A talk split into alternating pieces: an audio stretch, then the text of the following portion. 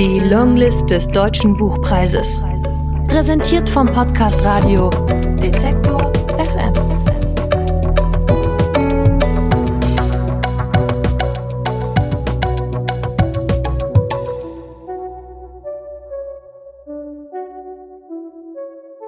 Aus Ulrike Sterblich Drifter. Gelesen von Lukas Auer. Das erste Mal sah ich sie in der S-Bahn. Sie saß uns gegenüber, als Killer und ich an diesem verwünschten Tag rausfuhren zur Pferderennbahn. War so eine Schnapsidee von ihm gewesen, wortwörtlich, als wir anstießen auf seine Beförderung. Warst du schon mal beim Pferderennen? hatte er gefragt, und ich hatte gesagt, glaube nicht. Ich hatte schon so viele Filme mit Pferderennszenen gesehen, dass ich mir nicht hundertprozentig sicher war, woher all diese Bilder kamen, ob nicht eines davon vielleicht doch erlebte Erinnerung war. Killer stieg gerade auf zum PR-Chef bei diesem Lebensmittelgiganten, für den er da arbeitete. Dann bin ich PR-Direktor anstelle des PR-Direktors, verkündete er, und tatsächlich war es eine unverschämt steile Karriere, ein echter Killererfolg.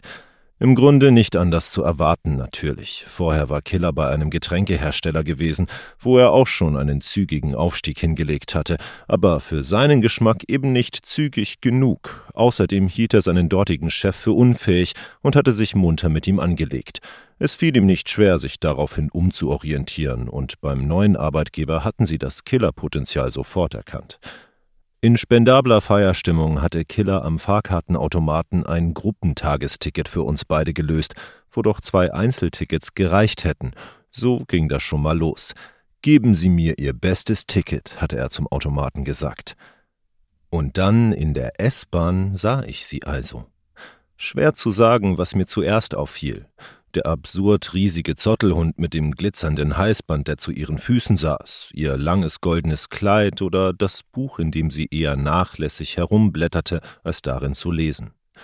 Entscheidend war wohl das Gesamtensemble mit Kleid und Hund als Hingucker, ohne die ich auf das Buch vielleicht gar nicht geachtet hätte. Das Buch aber war das Spektakel. Es war ein mir unbekanntes Buch von Drifter. Der Titel lautete Elektrokröte.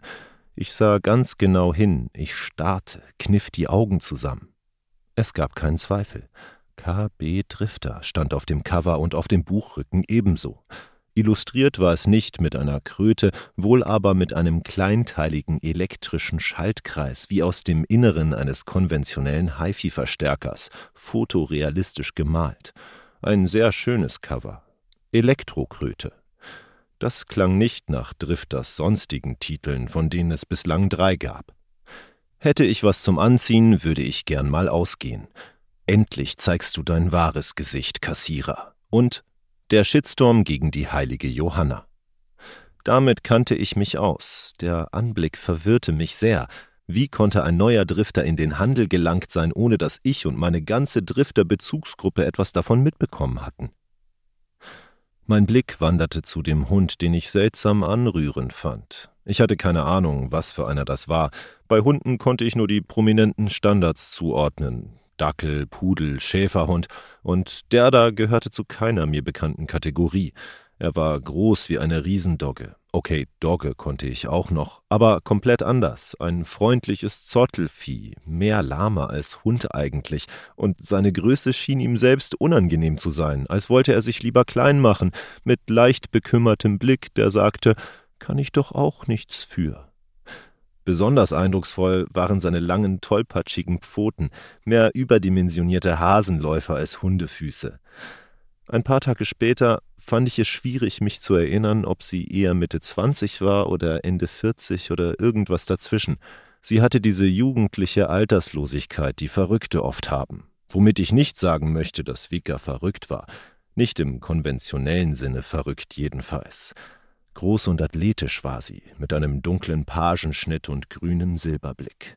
Silberblick zum goldenen Kleid. Über dem goldenen Kleid trug sie ein schwarzes Jackett.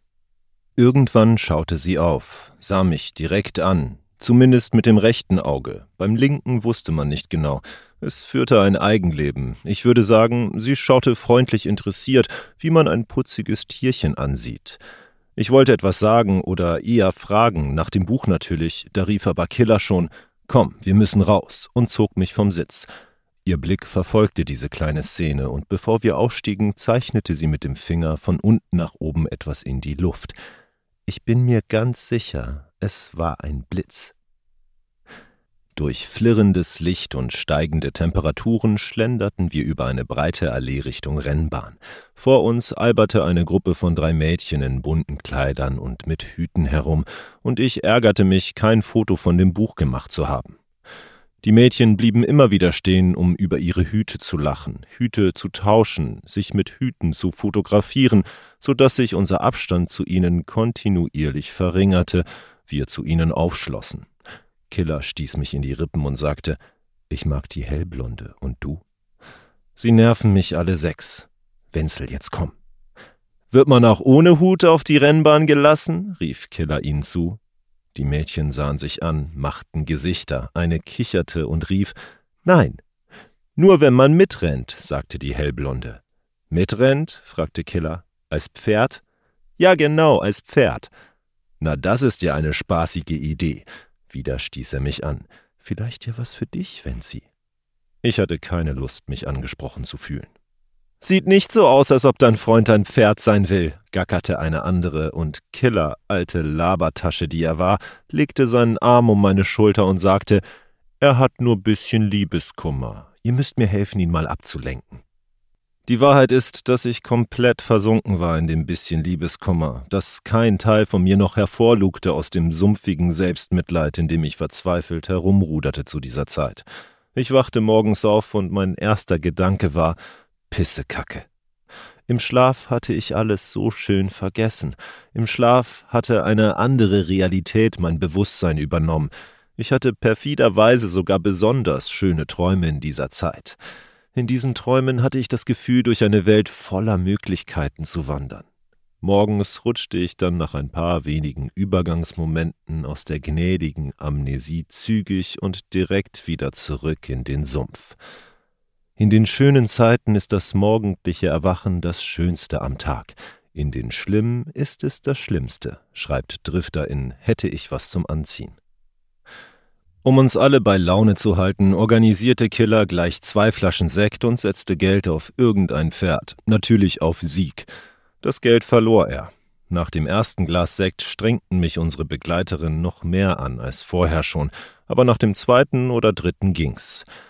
Die Sonne schmetterte freigebig Licht und Hitze, der Himmel irisierte tiefblau, ein Blau, wie man es selten sieht in unseren Breiten, ein griechisches, ägäisches Blau. Darunter rannten die Pferde beharrlich im Kreis, sie manisch antreibende schmale Männlein auf ihren Rücken, immer und immer wieder. Ein Rennen glich dem anderen, die Pferde liefen los, einige waren schneller als andere, eines am Ende das schnellste, das Feld fächerte sich auf, manchmal fiel eines ganz weit zurück. Wir setzten auf Namen, die uns gefielen oder genau nicht gefielen, auf Spandau Lorelei, Tropikaner und Dr. Mabuse. Eine unserer Begleiterinnen gewann 70 Euro mit Tarantino, einem überambitionierten Schimmel, der loslegte, als hätte er persönlich irgendetwas davon. Killer und ich verloren konsequent unser Geld, alles, was wir dabei hatten. Ich 80, er etwas mehr als 200 Euro, der Rest ging für die Getränke drauf, drei Flaschen Sekt und noch ein paar Biere. Ein paar Wolken erschienen wie Störenfriede in dem griechischen Blau. Sie bewegten sich schnell, auf Krawall gebürstet.